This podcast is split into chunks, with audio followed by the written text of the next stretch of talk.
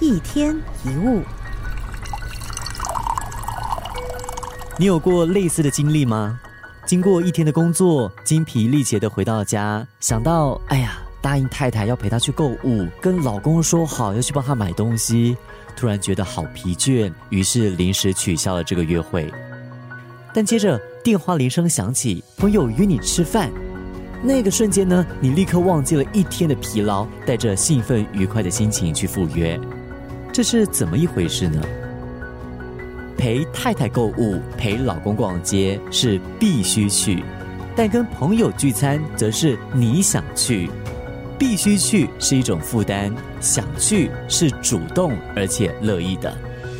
我们常看到有些人做事无精打采、拖拖拉拉，做的心不甘情不愿，那是因为必须去，有可能是他已经答应别人不得不去，已经缴费，所以要参加一些活动。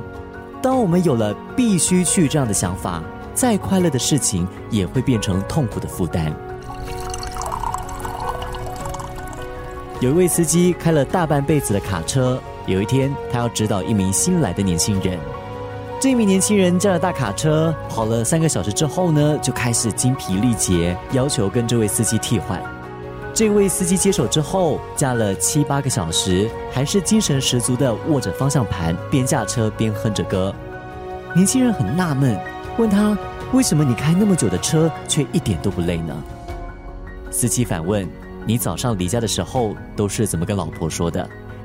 年轻人说。我跟老婆说再见，我要去工作了。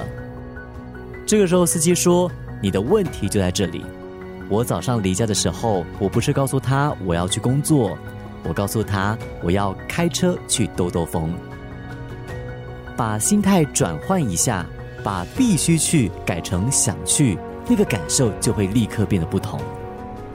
一天一物。